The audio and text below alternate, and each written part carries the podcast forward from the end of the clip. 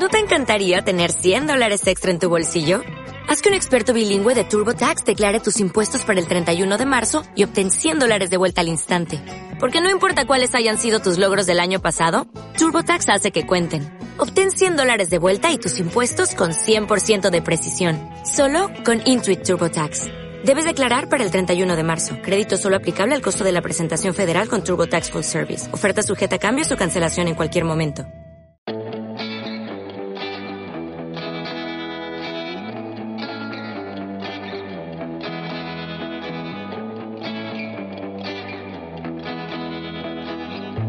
Pensar no duele.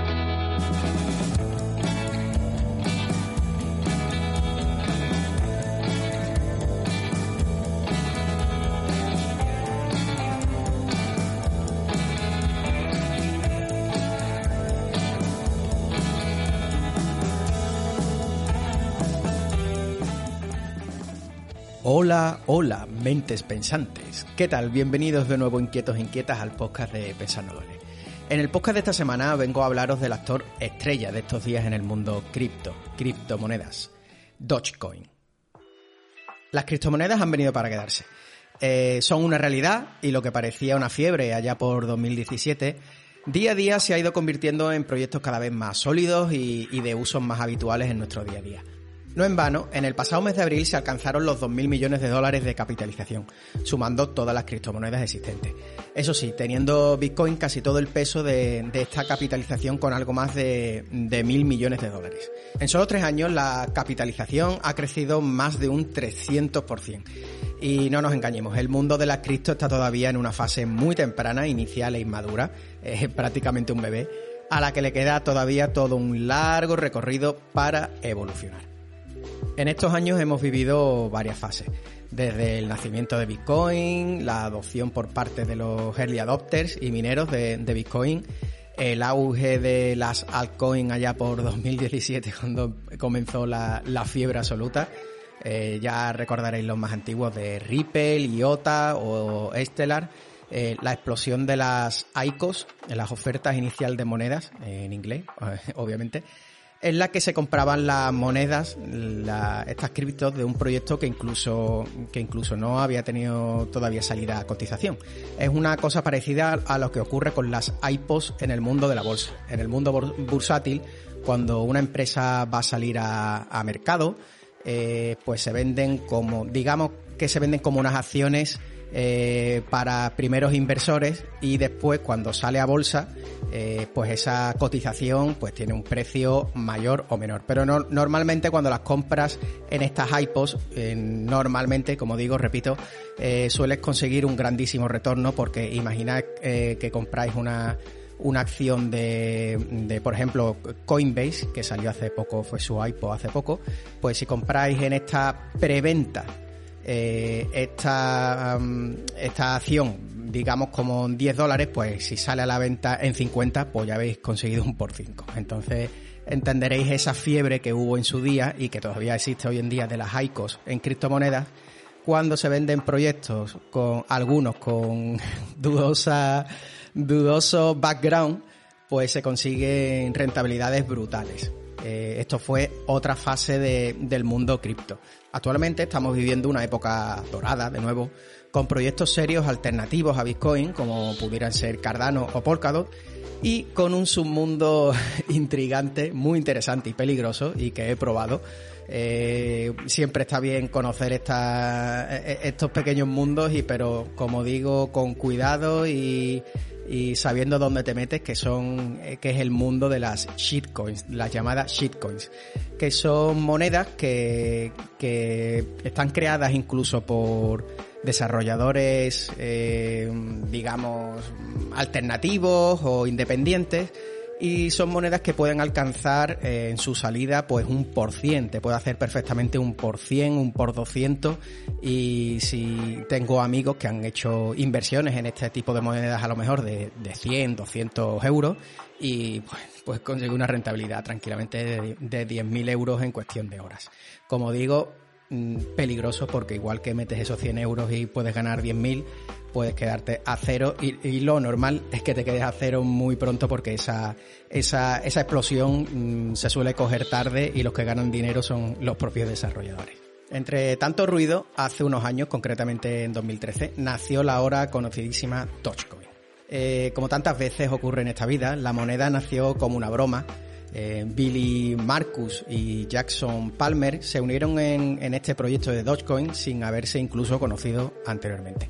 Eh, Jackson Palmer compró el dominio dogecoin.com con la idea de realizar el proyecto y Bill Marcus escribió a Palmer buscando hacer realidad este, este proyecto, ¿no? Todo nació así como un, oye, pues me gustaría hacer esto, pues para mí también, tú tienes el dominio, pues nos unimos y hacemos, hacemos esta manera. Marcus copió el, el código abierto de Bitcoin para hacer realidad el nuevo proyecto, es algo que se hace muy, muy habitualmente en el mundo cripto, aunque Dogecoin está basado en otra famosa criptomoneda que es Litecoin, eh, que como digo es otra, otra cripto. Ahí, en diciembre de 2013, nació Dogecoin.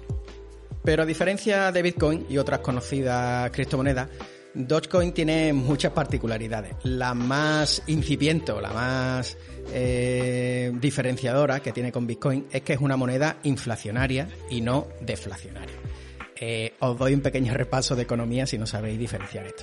Eh, Bitcoin tiene un número finito de monedas, ¿vale? Cuando se mine, que se espera que sea ya por dentro de creo que eran 100 años o así, pues acabará el minado de Bitcoin y ya no habrá más Bitcoin. Se podrá solo intercambiar los Bitcoin que existan, pero no se podrán crear más. Eh, lo que hará, por lo tanto, que esa, que esa llegada de la emisión total de monedas hará que, el precio suba. Es una cuestión de, oferta y demanda.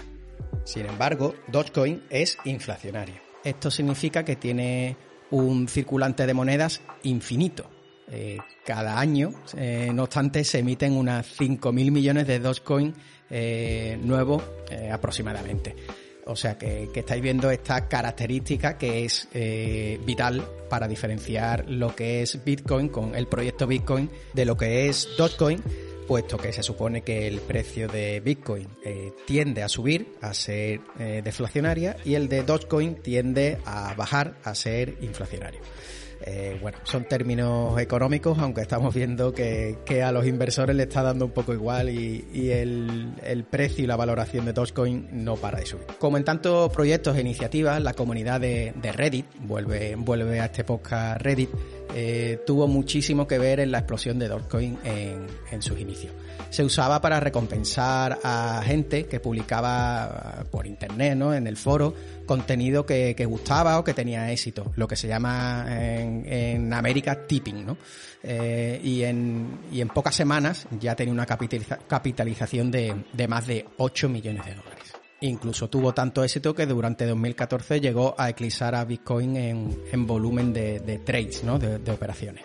Esta moneda, que nació como, como comento, casi como una broma, eh, no era un proyecto vacío al principio. Se consiguieron distintas iniciativas, como construir pozos de, de agua en países con problemas de abastecimiento, o algo más gracioso que fue llevar al equipo jamaicano de bobsleigh a los Juegos Olímpicos de, Sochi. No sé si, si habéis visto la película, pero existe una película sobre esto, eh, de, llevar del equipo jamaicano yendo a, en bobsleigh y yendo a los Juegos Olímpicos de invierno. Eh, bueno, con la particularidad de, que en Jamaica no hay, no hay nieve, ¿no? Y es bastante graciosa. Eh, pero finalmente el equipo de Dogecoin eh, se, se, separó, abandonó estas iniciativas, además alguno de ellos se, se, fue del equipo y quedó pues eso como lo que es hoy en día, que es más un meme coin que otra cosa, aunque ya está cogiendo tintes de, de algo serio y gordo. Como digo, poco a poco los fundadores de Dogecoin se fueron separando del proyecto hasta el punto de que de Jackson Palmer, ¿no? El que, os comenté antes, que fue el que compró el Dogecoin.com, eh, eh, llegó a declarar hace un par de años que, el futuro de Dogecoin eh, lo veía bastante incierto. Creo que hoy en día empezaría a dudarlo porque, como, como os digo, esto lo dijo sobre 2018-2019 y hoy en día quizás habría que taparle un poquillo la boca. La realidad es que 2021 ha sido, sin duda alguna, el año de la explosión definitiva de Dogecoin. y la altcoin con mayor crecimiento en menor tiempo, quitando estas shitcoins que os he comentado antes y proyecto alguno y que te hace un por mil en segundo. Eh, y como y este crecimiento en 2021 no ha sido no ha sido ninguna casualidad. Varias han sido las causas de que Dogecoin lleve en 2021 un crecimiento de más de un 7000%, nada más y nada menos. Primero, el apadrinamiento de figuras y personajes conocidos. El más relevante, que os hablé de, él hace, hace algunos días, en el podcast anterior a este creo que fue, os lo dejo en las notas de, de este podcast. El más relevante es Elon Musk, ya sabéis, el fundador de Tesla y SpaceX, y que es un enamorado del meme, de memes en general y por supuesto de la moneda meme, eh, eh, esta criptomoneda Dogecoin y que cada vez que tuitea al respecto, pues hace que la cotización suba como la espuma. Sin ir más lejos, en su última mención, auto bautizándose como de Dodge Father, eh, ya consiguió que, la, que esta cripto subiera más de un 30% en minutos. Eh, pero no es el único. Eh, por ejemplo, el rapero Snoop Dogg también es otro conocido evangelizador de la moneda del perrito y otros más famosos y gente referente del sector cripto. Otro de los culpables de la explosión de Dogecoin en 2021 fue la comunidad de, Reddit eh, Wall Street Bets. Eh, os dejo también en los enlaces de las notas del programa el enlace al vídeo que hice, eh, que montaron una buena con, no sé si lo recordaréis, con GameStop, que la hicieron, hicieron subir sus acciones un 2000%. Eh, fue una, auténtica pasada y que, que aquí el que os habla estuvo dentro y fue una auténtica montaña rusa. Y eh, con esta broma, igual que hicieron con GameStop, un día decidieron hacer subir Dogecoin, eh, pues eso, por la broma, y la hicieron subir casi un mil por cien. Esto pasó allá por final de enero o febrero. También estuve por ahí dentro y parecía que era, que era el límite de, subida que podía tener la cripto, pero, pero ya veis que no. Eh, como os comento, Reddit y esta, esta, este subreddit, concretamente, Wall Street Bets, eh, son también unos enamorados de esta, de esta moneda. Hay muchísima gente con muchísimo dinero dentro, desde que valía mm, prácticamente nada, y gente que se está haciendo absolutamente millonario. Os dejo en, los enlaces, eh, en las notas. También ah, hoy mismo he estado viendo un vídeo de un chico que metió allá, allá por enero unos, eh, estoy hablando de cabeza, pero creo que fueron unos 100 mil dólares, ya mm, os hablo de una persona que no es rica, o sea, que no es una persona pudiente de decir, bueno, este hombre tiene millones de, dólares, fue un, casi una apuesta del casino y tiene actualmente unos 2 millones y pico de euros en Dogecoin. Y ya veréis el vídeo también es muy gracioso porque gente eh, ya millonaria y eh, inversores millonarios estaban diciéndole por favor cierra la operación que vas a perder todo el dinero. Y él quería esperar a, hoy mismo, no sé cuándo me estás escuchando, pero hoy es sábado 8 eh, de, mayo y habla Elon Musk en el programa Saturday, Saturday Night Light eh, y ahí parece que va a hablar de, de Dogecoin y puede que la cotización suba. Eh, en fin, muchísima gente ganando dinero y Reddit fue, como no, otro de esos artífices. Y finalmente, otro de los motivos por los que creo que 2021 ha sido, ha sido el boom definitivo de Dogecoin eh, ha sido, enlazando con este, con este último concepto que os he dado, el FOMO, Fear of Missing Out, o lo que es lo mismo, el miedo a perder la oportunidad de hacerse millonario. Ya que solo hay que darse una vuelta, como os he comentado, por redes, por Twitter, por Reddit, para ver ejemplos de personas que eh, invirtieron, eh, sin ir más lejos, os, dejo también un ejemplo, 5.000 euros hace 5 meses y ha conseguido más de un millón de euros de retorno. Auténtico, una auténtica locura.